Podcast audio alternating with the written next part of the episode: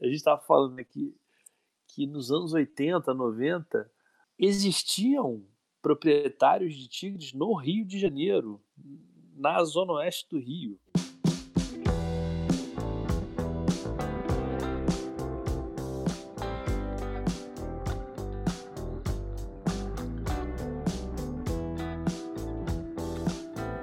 Olá, sejam bem-vindos a mais um episódio de Melhor Mudar de Assunto, a sua rota de fuga da bizarrice que abala o Brasil e o mundo. A cada semana, a gente bate um papo aqui direto do Rio de Janeiro, com a missão de passar batido pelas bad vibes que assolam o planeta, ou pelo menos tentar, né, mudar de assunto. Meu nome é Cláudio Lemos, e agora te pergunto, Marvel dos Anjos, quais são os assuntos que nós vamos tentar evitar no episódio de hoje? Olá, Cláudio. Olá, amigos e amigas. Hoje, sem dúvida alguma, é melhor mudar de assunto porque, num certo país sul-americano, a pandemia do coronavírus já passou dos 100 mil casos, matando mais de 7 mil pessoas, entupindo hospitais, enfim, tudo aquilo que você já sabe. Mesmo assim, o presidente de uma determinada nação reuniu um punhado de malucos e criou uma outra crise completamente desnecessária e por fim, nessa mesma nação aí, manifestantes agrediram covardemente os repórteres que cobriram o evento. Tudo isso no Dia Mundial da Liberdade de Imprensa. Melhor mudar de assunto então, né, Cláudio? É, realmente, não tá, não tá fácil, não tá fácil tá ficar pesado, no Brasil. tá puxado. Tá puxadíssimo. Mas então, o que, que Vamos, que vamos começar pela. Pra... Não, você, você começou com o tema das bizarrices. E, e, nessa semana finalmente entrou no meu radar uma coisa que estava passando na internet, que era um zoom, zoom, zoom, a respeito de uma série documentário. É uma série documental chamada Tiger King, de um Isso é doidão americano. É muito bom, né, cara? É muito bom. Do doidão americano que era, era rei de um zoológico, exótico, enfim. Sensacional. Você já, já, já começou a ver essa série? Porque ela é meio, meio complicada de largar no meio, né? Não, eu, eu já tô no quarto episódio dela. Eu confesso que eu ainda não entendi se o zoológico do Joe Exotic é um bom zoológico ou se é um ou se é um entendeu? É, mas ah, para mim tá muito claro que a coisa ali deixa muito a desejar. Agora é, é incrível, né? Porque a série é a, a série é maravilhosa, porque eles conseguem achar ali da, das relações e de, das intrigas e, e, e, todo o modo de vida completamente absurdo que existe desses, desses proprietários de grandes felinos é um negócio, um negócio fascinante. Eu, eu, eu realmente bato palma pro, pro Netflix quando eles conseguem fazer essas séries documentais. É uma galera muito fora da curva, muito fora da casinha, né, cara? Como é que eles muito, acham? Muito, muito, muito, muito. É, é um eu, eu, falando com os amigos meus, olha, não, não, não dá para ficar muito melhor do que isso. Você tem armas pesadas, poligamia, é, é, acusações infundadas ou não, é, manipuladores, enfim, tudo isso. E, e, é engraçado, você, você que, como eu, é de Jacarepaguá, da zona western do Rio de Janeiro, é, você. A gente estava falando aqui que nos anos 80, 90 existiam proprietários de tigres no Rio de Janeiro, na zona oeste do Rio. Eu achei muito doida essa história, cara. Você, você tinha comentado, né? Eu fui perguntar para os meus amigos que moravam ali, né? É, ali, você descendo ali a, a garagem do Jacarepaguá, no lado da freguesia, bem encostado na serra, assim, se você continuar margeando a, a colina, né, por lado de, de, Jacarepaguá, você tem esses condomínios de casa ali. Eldorado, é, Uruçanga, é, Jardim não sei o quê, até esqueci os nomes. E era, era uma galera meio riquinha, meio riquinha sim, meio classe média alta que morava ali, né? O Mussum morou ali uma época. O Sim. Luiz Carlos Arotim, que era, que era ator também da Globo, morava por ali. É, Débora Seco era dali também, enfim. Mas enfim, tinha uma casa ali né, que tinha um, um leão, parece, numa jaula, né? E eu achei muito doido essa história. Eu falei, cara, não é possível, porque eu não lembrava disso quando, eu, quando eu né, frequentava ali na minha infância. Mas eu fui perguntar para meus amigos que moravam lá e eles confirmaram, cara. Eles falaram assim, ó, Não, realmente tinha sim. Até, até um amigo meu contou uma história super engraçada, falando que foi para lá para visitar esse né? Falou, cara, vou te e foi resolveu mostrar a casa para um amigo dele. Falou, não, vou te mostrar ali como é que tá essa casa e tal. Pegou o carro, foi até lá, subiram uma ladeira meio íngreme assim. e aí ele tava, ainda estava aprendendo a dirigir na época, enfim. Pegou o carro sem, sem avisar pro, né, pro pai e tal, bateu o carro do pai, assim, uma, uma completa cagada. Bateu daquelas... o carro do pai por causa do leão por causa do leão, para chegar lá mostrar o leão pro amigo, acabou que formou um problema não, muito maior do que desse negócio do leão. Cara, eu me lembro desse leão.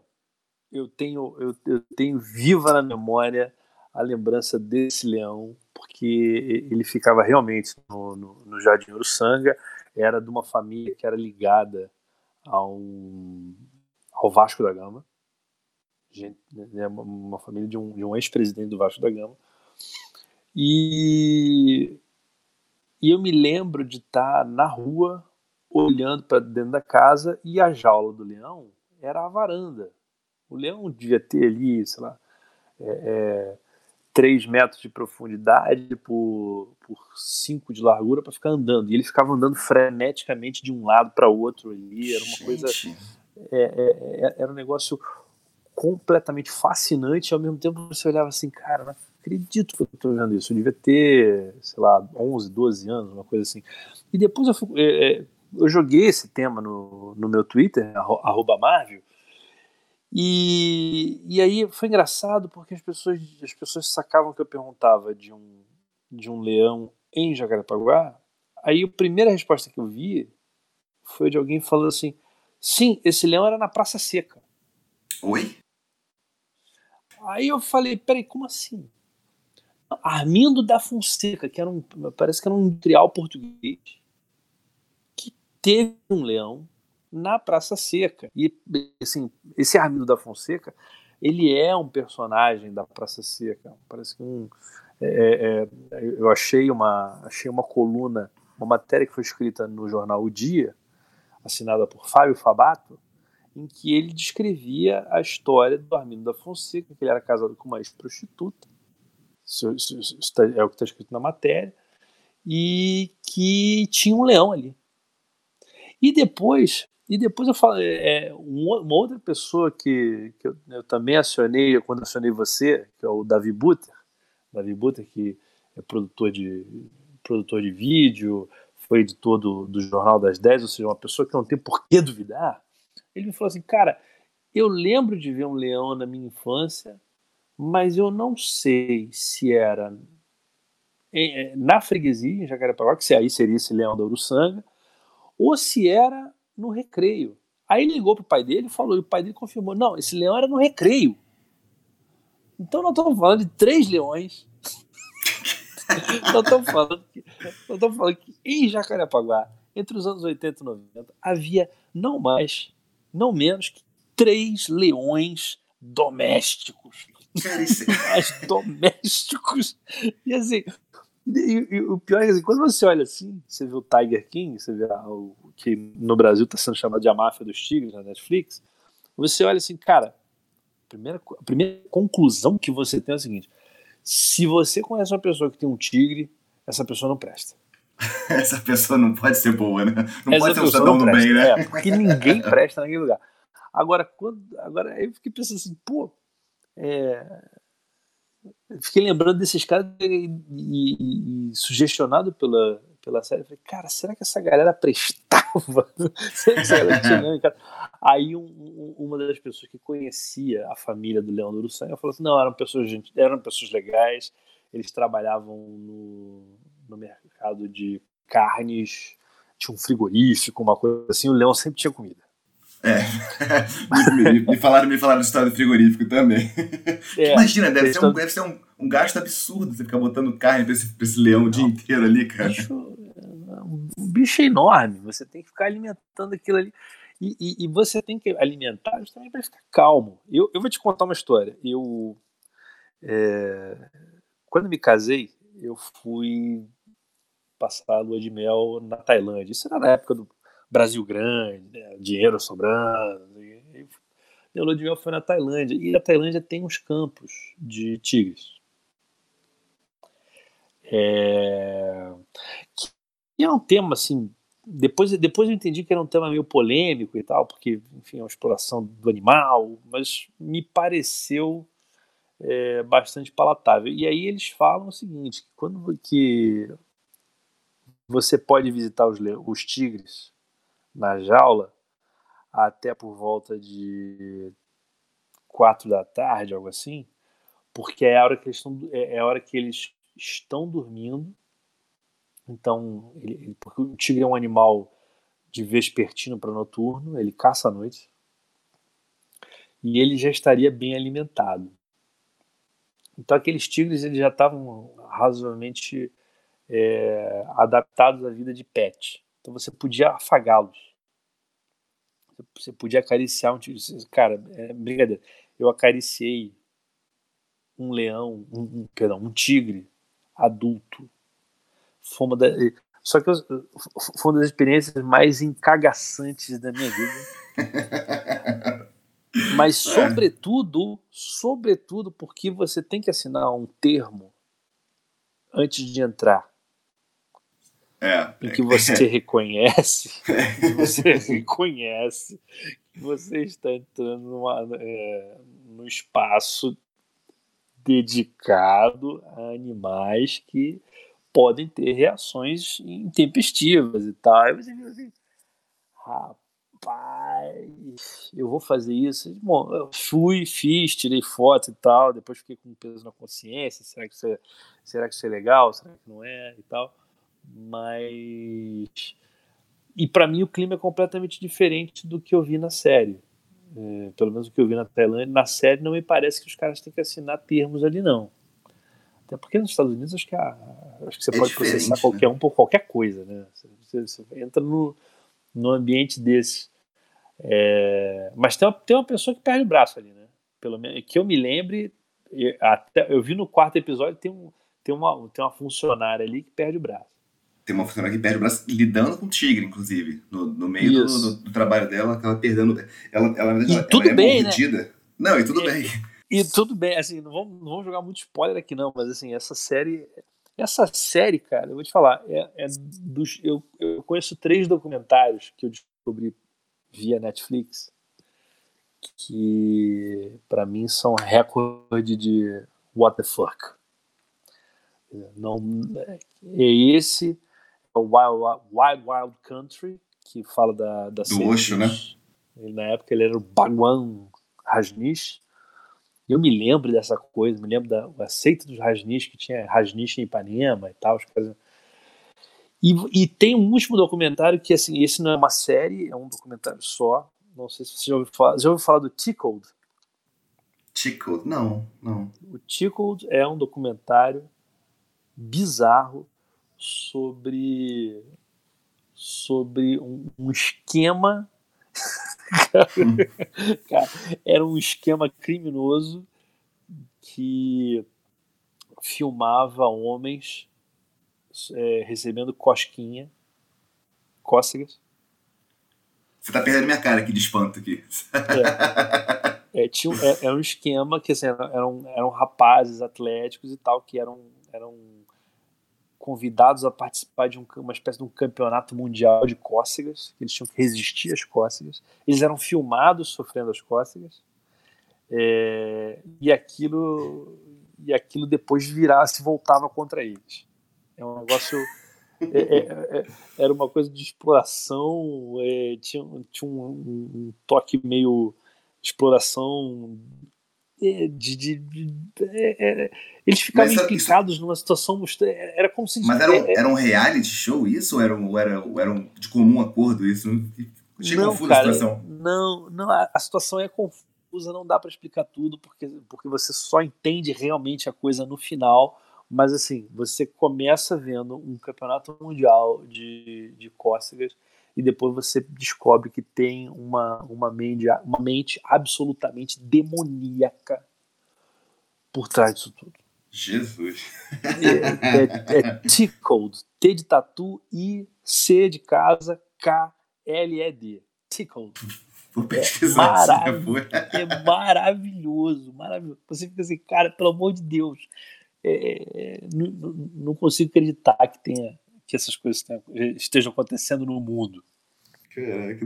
É, parece até um, tinha uns programas da televisão japonesa que eram os campeonatos. Era só aquela, mas era uma coisa meio pra TV, né? Era diferente dessa, dessa pegada que você falou. Era um, era um programa que era passado dentro de uma biblioteca. É o Silent Library. É Silent Library, que era várias provas, várias provas para você, pra você ficar quieto. Só que as provas envolviam dor física, tinha uns castigos, tomava umas porradas. Você não podia fazer barulho, tinha que comer wasabi cru. Eu, eu, eu, não, é, é, você tinha que comer um temaki de wasabi. Cara, não. Você não podia. Você não podia o cara sofrendo ali, dentro da biblioteca, seis caras. É, porque eles ficavam sorteando quem perdia. Né? Quem, quem perdia, quem perdia tinha que pagar a prenda. exatamente. Lembro, mas eu me lembro, eu me lembro do negócio que eles faziam, que era assim, era uma sala de aula e que e tinha um professor que ele passava um vídeo e aí o aluno podia rir. Os alunos eram todos adultos. E quem risse ia para uma palmatória assim, old school total. Era uma palmatória enorme, um negócio assim. E, e, e, o, cara, o cara que batia, ele batia, ele parecia um. Assim, o cara devia ser bom de beisebol, porque ele batia muito bem na bunda dos caras. Não, isso aí, isso daí é, é maravilhoso. Já me falaram que tem uma outra coisa, que tem uma coisa japonesa parecida com isso. Um amigo meu, Mikael Langer, me falou que estão refazendo algo mais ou menos nessa linha é... Mas é isso, né? A gente, no meio da quarentena, a gente tem que achar um monte de coisa para é, fazer, eu né? eu achei engraçado porque, assim, eu comecei a ver que esse, esse documentário tava pipocando, né? O Tiger King. Pipocando, pipocando pra lá, pipocando pra cá. E aí eu fui pesquisar na internet, né? Falei, cara, o que aconteceu? E parece que, assim, virou, virou a série de maior fenômeno do Netflix documental. Passou, inclusive, o, o Stranger Things sei lá, em, acho que na, na semana de lançamento já tinham 34 milhões de americanos vistos e o Stranger Things foi 31, uma coisa assim. A parada foi muito grande, assim, o sucesso foi absurdo, né? Provavelmente até por conta da quarentena também, lá, lá nos Estados Unidos eles estão, acho que duas semanas mais ou menos de calendário um pouco na frente da gente, né? Da, da onda. Então, provavelmente deve, deve ter atingido em cheio a população lá. Todo mundo ficou, tipo, maravilhado por essa história que é muito louca, né? E começou a ver direto, assim. Tanto é que a série eles são sete capítulos, depois tem um oitavo capítulo, que é basicamente um, um recap, né? Que tem, um, tem um, um, apresentador que ficou entrevistando os, os principais personagens da série, através de um, de um Zoom, Skype, alguma coisa assim, e, e, e comentando com ele justamente a repercussão né, de como é que ficou essa série, como é que, como é que cada um se viu ali retratado, se achou que a edição estava bem feita, se não estava e tal. E tem vários memes na internet com os personagens, né? Estão falando que vão fazer é, tem um filme, já que foi um filme ou uma série de TV ficção baseada num, numa, numa matéria específica sobre o Joe, Joe Exotic, e eu li que o Nicolas Cage assinou que vai fazer esse papel. o Nicolas Cage. O Nicolas Pô, Cage. Que ótimo, esse ator já, é um, já virou um meme ambulante. Ninguém, ninguém mais leva essa, ninguém mais leva o Nicolas Cage a sério. Eu sou da última geração que levou o Nicolas Cage a sério. É. Despedido de Las Vegas. Depois Mas, passou. Depois passou, não. Passou total. Cara, você falou dos documentários.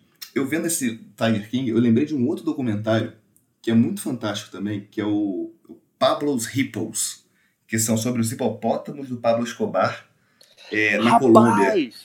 Já né? ouvi falar dessa história. Uhum. Que é, a história é muito doida, né? Porque assim, o Pablo Escobar, inclusive tem um personagem na série que, que não sei se você já viu esse momento, que, que é um cara, era o Mário alguma coisa, que comparam ele ao Tony Montana, né? O Scarface lá, que era um cara cubano que estava de alguma, de alguma maneira envolvido com narcotráfico e tal, e o cara ele era colecionador também de animais exóticos, né? E acho muito engraçado isso. O Pablo Escobar tinha isso, ele naquela fazenda que ele tinha lá na, na década de 80 na, na Colômbia, a La Hacienda, ele colecionava, ele levou um monte de flamingos, levou zebra, levou um monte de ave diferente, levou é, provavelmente tigres e tal. E teve um problema com os hipopótamos, porque ele levou alguns hipopótamos para lá, e depois que ele entrou na derrocada ali do, do, do império, do narco, do, narco, do narco império dele, que ele teve que sair correndo e tal, a, a hacienda né, ficou meio largada para trás. Você imagina o custo que é para sustentar um zoológico, né? Se, se, o, cara, o cara que era o, chefão das drogas lá parou de bancar isso, cara, isso virou um problema. E os hipopótamos começaram a sair para poder, poder buscar comida.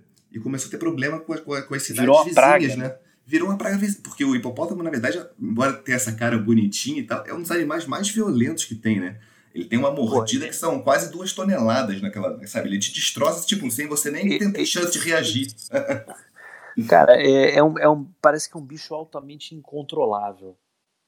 É um, é um, negócio, é um negócio extremamente furioso e mortal. Assim. Ele é rápido, cara. Ele parece que ele é devagar e tal, mas o bicho é rápido, ele corre rápido e tal, e tem uma, uma mordida super forte, assim. Ele é mega violento, né? Estressado pra cacete. E... Não, imagina você levar. Quantos, quantos hipopótamos eram? O hipopótamo pesa, acho que uma não, tonelada não, e meia. Quantos eram? Quantos eram na hacienda? Ah, cara, eu não lembro se eram 8, 20, sei lá, mas eles se reproduziram também, eles ficaram um pouco mais soltos, né? Enfim, virou um problema. Eu não sei se eles abateram ou tiveram que arrumar, fazer um plano mega de tranquilizar para conseguir retornar eles para a África. Assim, eu lembro que eu ouvi o documentário uns anos atrás e era muito doido essa história. Eu falei, cara, os caras são muito loucos, né? Tem um, tem um dado no Tiger King que é o, que é o dado para mim que é mais triste da história inteira, né? Que no final eles contam que existem 7 mil tigres é, presos nos Estados Unidos, né, em captivity, né, em cativeiro, enquanto existem 4 existem 4 mil tigres no mundo inteiro soltos. Cara, é muito cruel, né? Tipo, é, pô, é muito triste, assim, quando você para e pensa nesse, nesse, nesse pedaço da história. Ele fala, porra, os caras para explorar e tal. E a galera é muito B, né, que tá no filme, assim, uma galera muito white trash, né, da sociedade americana ali lucrando Não, com é, aquilo, vivendo assim, daquela parada. Não, por um lado você para e pensa, olha, é, já é uma espécie que pelo menos vai ser preservada de um jeito meio torto, né? os tigres realmente estiveram em, em uma situação de, de quase extinção, é, mas que o que você vê ali é um dá para se pensar um pouco naquela coisa de direitos dos animais, da dignidade, de, de, que, que você consegue dar para esses animais. É, é, é, uma preservação meio torta. Né? Você, fica, você tem uma questão ética ali que. É, é, pô, o jeito que os caras alimentam o, o, os bichos no, no, no, no, no zoológico do Joe Exotic. É, tosquíssimo, né? Eles tinham, eles tinham um, um esquema com o Walmart. A gente vai acabar falando tudo aqui, mas eles tinham um esquema com o Walmart de pegar carne que estava que, que tava vencida, ou que, ou que saía que do refrigerador. Vencer, não, né? não, a carne. O cara pegava a carne do refrigerador, aí ele levava até o caixa, e aí, por algum momento, ele desistia. Essa carne não podia voltar. Imagina se o supermercado aqui fizesse isso. É uma pegada, uma pegada meio Anvisa, né? Tipo assim, ah, agora você é, é. passou, não, caiu, caiu no limite de qualidade, a gente não pode mais vender. Putz. E aí eles compravam isso tudo para alimentar o, o, o, zoológico, né? Era bem, bem, bem doido, assim, as táticas dele. E é muito louco, assim, porque eles botam, eles botam em contraposição os dois personagens ali principais, né? Que é o, o Joe Exotic e a, e a Nemesis dele, né? Que ele tenta... É, ele fica brigando o tempo inteiro. Que a, é a Carol a, Baskin. A Carol, Carol Baskin. Que ela se diz uma protetora de animais e tal. Só que no fim das contas ela parece que, que ela criou um ambiente que é tão, tão parecido com o que o Joe tinha, sabe? De, de no sentido de ser um zoológico privado, estava em cativeiro, não estava tipo pegando os animais e devolvendo a vida a vida né, selvagem, estava simplesmente tendo um, um, canto dela e ela botava um monte de voluntário para trabalhar lá de graça e tal. Achei bem estranho, assim, sabe? O, é, é, muito, é muito conflituoso. É muito conflituoso, é, sério. Essa mulher, ela, ela ataca todo mundo que faz exatamente, que faz exatamente o que ela fazia. Ela, só que ela achava que ela era, sei lá, mais perfeita que os outros. Então, enfim, a história dela é nebulosa pra cacete. Não tem ninguém que É preste, muito. É, não, não tem, não tem. Não, não, não é. Não tem, personagens... ninguém que você chame pro Natal em sua casa, cara. é muito louco, né? Porque você vê um episódio e fala assim: caraca, esse personagem é muito doido. Aí vem no seguinte, aí te apresenta um outro, e aí e o cara é pior. Aí, aí, no próximo episódio tem mais um e é mais um episódio, mais um, um personagem bizonho. E fala assim: cara, de onde saem essas pessoas, cara? Que eles vão puxando, assim. Não, isso, isso é maravilhoso, isso é uma pesquisa maravilhosa. Você vê que o, você vê que o, o, o documentário realmente sabia onde ia, onde ia cutucar. Você viu Wild Wild Country? Eu vi, eu vi. Wild Wild Country, que, era, que tinha uma, a, personagem mais fantástica dali, é a mulher que conta a história, né? Nem é, nem é o Osho, é, é a mulher que conta a história, que eu esqueci o nome dela agora. Ah. É, também, também, me, também esqueci o nome dela. É, mas, não, essa personagem é fantástica, mas O que, o que para mim era muito incrível era que você, no primeiro episódio do Wild Wild Country, você falou assim: ah, deixa os caras, deixa os ripongas fazer, curtir um amor livre e tal, ouvir rock alto, não sei o que. Né? Depois, no segundo, no terceiro episódio, você já tá assim: caraca, como é que o FBI não entra, não entra nesse site e liga o lança-chamas? Esses caras são malucos. Mas é né, esses documentários, essas histórias reais. Sheila, Sheila, o nome da, da, da mulher. Sheila. Que a mulher. Sheila. A mulher, ela, ela, ela, certamente seria melhor que o Trump na presidência. Porque ela tem muita habilidade política, aquela mulher. E uma, uma outra é... coisa, só, antes, de, antes de mudar de assunto, uma última coisa que eu queria lembrar desse. que eu tava pensando, né? Tava, depois que a gente viu esse monte de, de, de zoológico lá no, nos Estados Unidos, eu fiquei lembrando tinha um plano agora aqui no Rio de reabrirem o zoológico, né?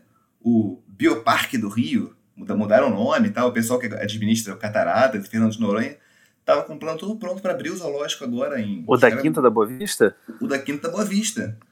Tinha até um Rapaz. plano, você podia, se, você podia se associar, comprar um meio que tipo um... É que nem esses museus agora fazem isso, né? você compra meio que um passe para ser meio que contribuinte ao longo do ano e tal. Eles estavam prontos para abrir agora, era primeiro final do primeiro semestre, primeiro semestre, nem sei como é que vai ficar isso, cara. Rapaz, eu vou te falar. É, eu, é, eu tô vendo que tinha uma reinauguração pronta para julho. Bioparque é, Eco, uma coisa assim que eles mudaram o nome. É. Eles queriam ter uma pegada meio. É, um novo conceito de zoológico. Eles queriam eu, ter uma pegada meio novo zoológico. O é, antigo zoológico, né? É, Era clássico, né? O mítico, é, que tinha, que tinha um macaco Não, eu vou te falar, eu fui recentemente no Zoológico do Rio. Sou pai. Sou pai, Cláudio. Eu preciso, tá preciso de, eu preciso de, de programa. Entretenimento é, infantil, né? E fui, e fui nesse zoológico do Rio de Janeiro. É, você vê ali os, os, bichos e tal, você vê a, a, a, situação da Quinta da Boa Vista inteira é meio deprimente, tá? Eu fui é, um pouco antes do, do incêndio no, no Museu Nacional. Fui ao Museu Nacional mais ou menos na mesma época. E, tipo, um ano depois ele pegou fogo. A situação ali da, da, daqui da Boa Vista é deprimente em vários aspectos. Eu tenho medo, rola um medo de, de, de, ser assaltado ali. Os caras, os seguranças ali ficam meio numa de, ó, oh, presta atenção e tal. Ou seja, não é. Eles contribuem, é, né? Para esse, pra esse, é, pra esse ambiente é, ficar, ficar, não ficar relaxado, né? É, na hora ali eu não me senti muito bem-vindo, não, mas depois acabei, acabei curtindo o, o Jardim Zoológico. Não deu para ver tudo. Acho que tinha alguma, tinha alguma coisa que estava fechada, acho que não, não deu para ver o serpentário, tinha alguma coisa ali que não, que, que não funcionava. E, assim, é um lugar que já fica deprimente quando você tem pouco público. Entendeu? Eu, eu, eu não sou contrário ao zoológico, acho que tem um, é, esse tipo de, de instituição ajuda você a fazer pesquisas, ajuda você a conscientizar as pessoas é, é, que moram em cidades a, a respeito da, da, preservação dos animais, do meio ambiente. Né? Tem um, acho que tem um envolvimento ali que não que, que, que ainda é válido. Eu sei que tem um monte de ativista né, que é contrário, que acha que aquilo ali é um absurdo e tal, mas acho que eu, eu sou da corrente que acho que aquilo ali tem, tem algum sentido. Mas é, eu acho que pior do que o, o, o zoológico em si era a situação do entorno, ou a situação de, de abandono ali que faz as pessoas que faz o Carioca evitar a Quinta Boa Vista. Depois com esse com o incêndio do Museu Nacional, realmente só só com uma grande estrutura. Mas eu não sei nada desse bioparque do Rio. Tô, tô sabendo agora por você.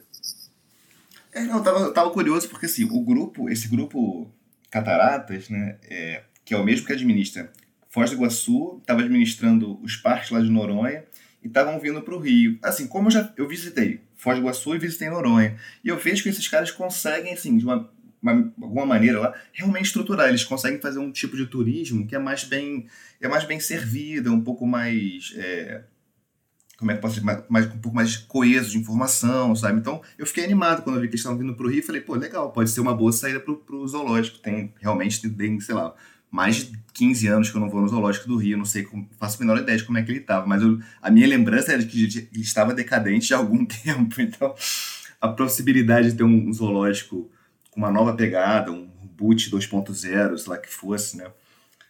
Que, é, e ele tinha uma proposta diferente, dos animais serem integrados, era um habitat meio que você, na verdade, você, enquanto ser humano, você passava meio que por túneis, é uma coisa meio, é diferente, né, o conceito de zoológico de hoje até por conta dessa, dessa até por conta desse, dessa, desse problema ativista, né, hoje em dia as pessoas estão, tipo, não, olha só, não é mais, não dá mais pra você simplesmente trancar um animal, né, que tem uma, cru, uma crueldade nisso, tal. tem esse lado da pesquisa, mas também tem esse lado do animal, que fica meio, né, os parques todos lá da, é, da Disney, aqueles SeaWorld e afins, né, ficaram muito marcados né, com, com esse problema também.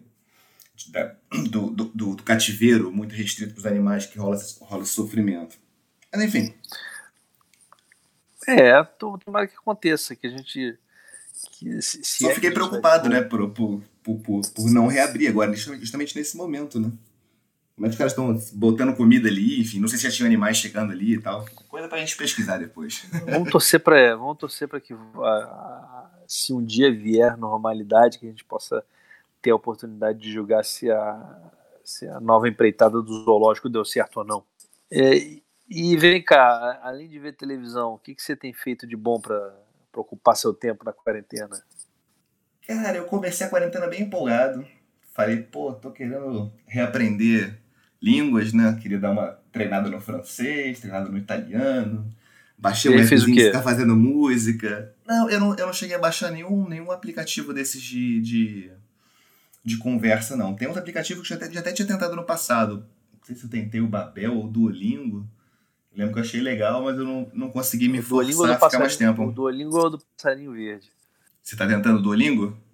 Tô fazendo Duolingo do alemão eu já, já tive, já estudei alemão, já tive algumas tentativas. nunca fiz nada muito, muito sólido em termos de alemão, mas resolvi dar uma mexida com uma língua que eu já, já soubesse. Tentei hebraico também, mas o hebraico tem, tem a coisa do alfabeto completamente diferente. É, eu senti que eu ia ter que, que ter uma tabela do alfabeto do meu lado, algo assim, então acabei indo mais no alemão. E estou viciado no alemão por enquanto. Meu medo é que daqui a uma semana eu perca completamente o interesse, porque é o que acontece com, o que está acontecendo com a maioria das pessoas que eu vejo. É, é muito difícil, né? Segurar. É, não, é, é não, porque o tédio, o, o tédio vai te levando para para outros caminhos. Eu estava eu tava estabelecido, tinha estabelecido na minha mente assim, não, vou ler um livro por dia na quarentena. É... Furado. Não, pô. Aí você. Tudo bem, você começa o primeiro livro, eu peguei um. Eu roubei, peguei um livro de menos de 100 páginas do, do Tolstói, que é A Morte de Ivan Illich, que eu já, já devia ter lido isso há muito tempo, que eu tenho esse livro aqui há muito tempo, mas não, não tinha lido. Aí matei num dia, beleza. Depois eu peguei o Reparação, do, do Ian McEwan, que aí já são que são quase 300 páginas.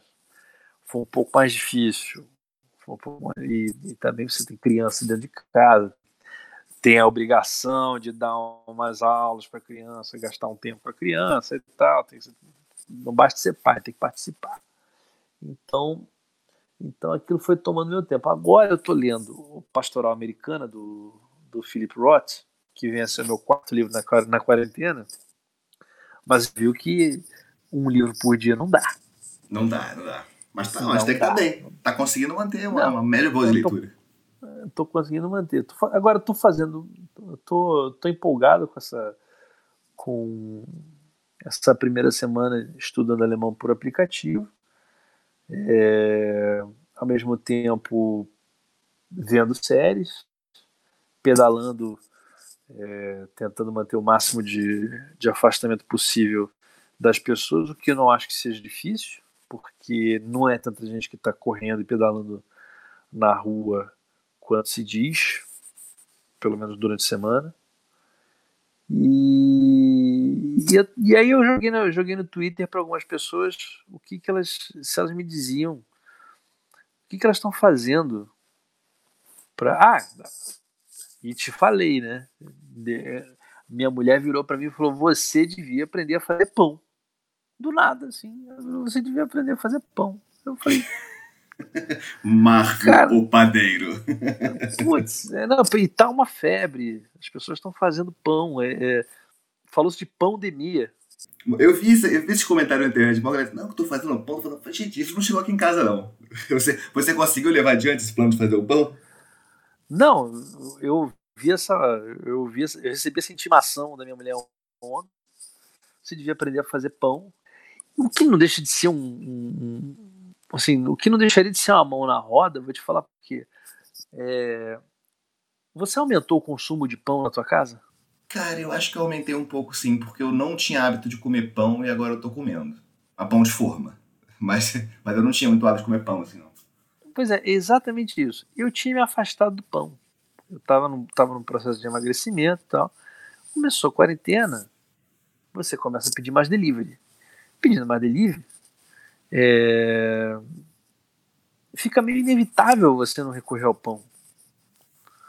É, eu, eu, li, uma, li uma pesquisa aqui, vou tentar achar, que o consumo de pão das pessoas, assim, houve uma, houve uma grande mudança no, no consumo das pessoas na quarentena. E o pão cresceu muito.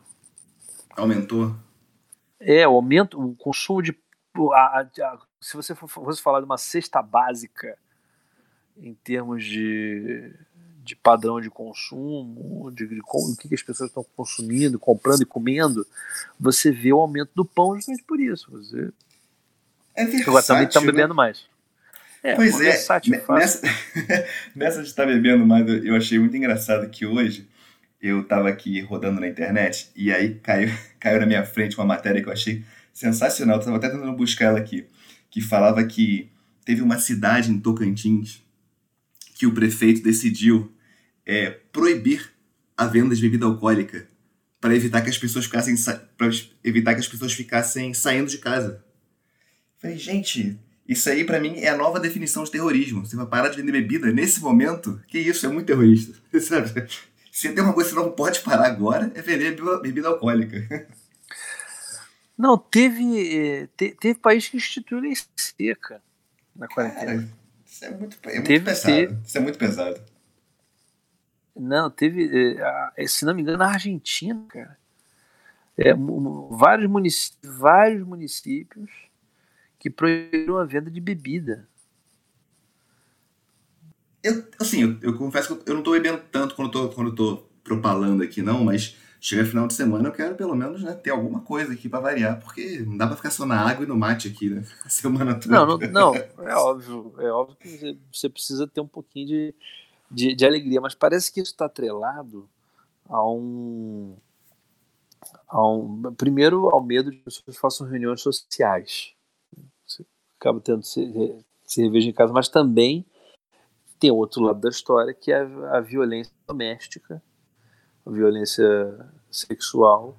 Os caras acabam é, instituindo essa lei seca. Eu acho que é uma medida, uma medida é radical, mas é, imagino que deva ter aparecido por conta de, de, de números alarmantes. Né? E a gente sabe que a violência doméstica também tem crescido no Brasil por conta da. da do confinamento, da, né? Do, do, do confinamento. Do distanciamento, distanciamento social.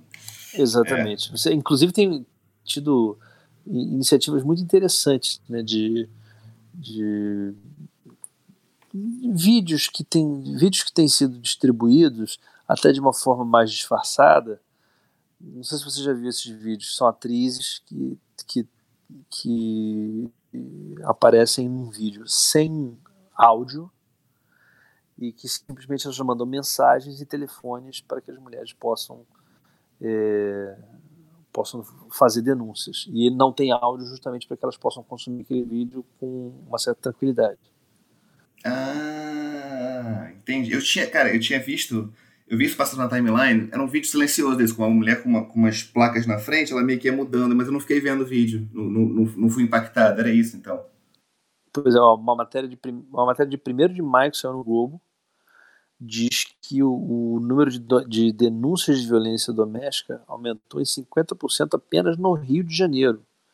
E isso é uma, isso é uma realidade que realmente tem, tem sido discutida não só aqui no Rio, no Brasil, em várias partes, que é, enfim, os casais estão mais dentro de casa, tem gente que está bebendo em casa. É, tem umas piadas muito boas. Né? Eu tive uma, uma amiga que, que falou assim: eu estava preparada pro, quando me casei, eu estava preparada para a alegria e para a doença, mas ninguém me falou de quarentena. não estava no contrato isso. pois é, de repente as pessoas estão descobrindo o que, que é você ficar 24 horas com, o teu marido, com a tua esposa, com o teu parceiro. Forçadamente, é, né? É. Não, é eu fico imaginando. Não, e, e, eu também já ouvi histórias de gente que começou a quarentena, tava saindo com peguete e tal, e começou a quarentena, bom, então vamos namorar, porque de vez de passar a quarentena junto, e agora não pode escapar, amigo. Nossa! Esses é. shows devem estar ficando sensacionais por aí. Pô, isso, isso, isso tinha que estar sendo transmitido no Netflix. Ia, ia, ia, ser um case de sucesso, entendeu? Quarentena Exatamente. real. Mas você aprendeu a cozinhar alguma coisa na quarentena? Não, não, mas eu já tinha aprendido, já tinha, já tinha feito essa curva do, da cozinha uns anos atrás, já estava mais, mais tranquilo comigo ah, mesmo. você, já, você já pegou aqui, aquela ondinha, né? Do Masterchef, do, é. do, do homem do homem provedor. É, cozinheiro. Não foi, não foi tão bonita essa minha curva, não, mas foi uma coisa meio. caiu a realidade, sabe? Depois que eu, depois que eu completei 30 anos, eu fiquei meio, meio, meio incomodado comigo mesmo pelo fato de eu não saber cozinhar nada. Eu não gostar de cozinha e tal. Eu falei, cara, não é possível, eu preciso aprender alguma coisa. E aí eu gradativamente, dos 30 para cá, fui, fui aprendendo e tal. Então hoje já consigo me, me virar razoavelmente aqui Bom, na cozinha. Você tal, lembra do primeiro. Você lembra do primeiro prato complexo que você fez? Cara, primeiro prato complexo. Eu sei eu... até hoje qual foi a música que eu aprendi no violão. A primeira música que eu aprendi no violão. Você tem que saber qual foi o primeiro prato que você fez, pô. É, assim, eu, eu, assim, eu comecei com coisas fáceis, né? Com menos, com menos, com menos trabalho, né? Um bifezinho frito, sabe? Aquela coisa que você fica mais. ah, pelo amor de Deus. É, uma massa, tranquilo. mais fácil do mundo. Não, eu aprendi, eu aprendi risoto. Risoto foi um prato que eu aprendi, assim, logo quando eu comecei a aprender a cozinhar e tal. E aí, aquele prato que é bom que você consegue impressionar os amigos, você consegue convidar as pessoas, vem aqui, eu vou fazer um risoto, né? Dá, dá, um, dá uma, uma, uma elevada no nível do jantar. Fala assim, ah, legal, tu fiz um risoto, né? mas, mas eu lembro que eu, eu uns, cerca de uns dois anos atrás eu fui tentar fazer um prato que me deu um traba, uma trabalheira, que é um prato mexicano chamado mole. Mole negro. Cara, é um prato que tem uns 20 ingredientes diferentes é uma, é uma complicação só para você conseguir arrumar os ingredientes para fazer o prato. Você tem que você passa na casa das Pedro, você passa na feira, você vai no mercado, você vai na peixaria, você, você vai em um monte de lugar para conseguir arrumar os ingredientes. É uma doideira. Mas já tinha passado essa cor. Mas é. o pão eu não me arrisquei, não me arrisquei a fazer não. Pão eu tô, prefiro comprar. Não, então, olha, então venha para a pandemia, tem um monte de gente aprendendo a fazer pão, tem vários pães aparecendo aí. É, é, gente aprendendo a fermentar, levar pro forno. Pô, parece que tem que ficar a noite inteira. Também parece que tem um ponto de ficar a noite inteira no forno. Eu tô, eu tô com medo disso. Tá certo então, Marco. Beleza. Vou, vou pensar sobre essa pandemia aí, tá? De repente, quem sabe, mas não tô muito empolgado, não. É... mas enfim, acho que nosso, nosso episódio de hoje era isso que a gente tinha para dizer aqui. Melhor mudar de assunto. Cláudio Lemos e Marvel dos Anjos. Querendo conversar com a gente aí, estamos aí ao longo da semana, debatendo no Twitter também. Arroba Cláudio Lemos e arroba Marvel. Estaremos lá interagindo com vocês. Isso aí, fala com a gente, reclama, critica, puxa a orelha, elogia. Vamos fazer amizade nessa quarentena. É isso aí. É isso. O que, que você fez na quarentena? Criei o melhor mudar de assunto, né? Não é isso, Marco? Pô, também teve isso. Tá certo, gente. Muito obrigado aí pela paciência, pela audiência. Até semana que vem, gente. Um grande abraço. Até semana que vem.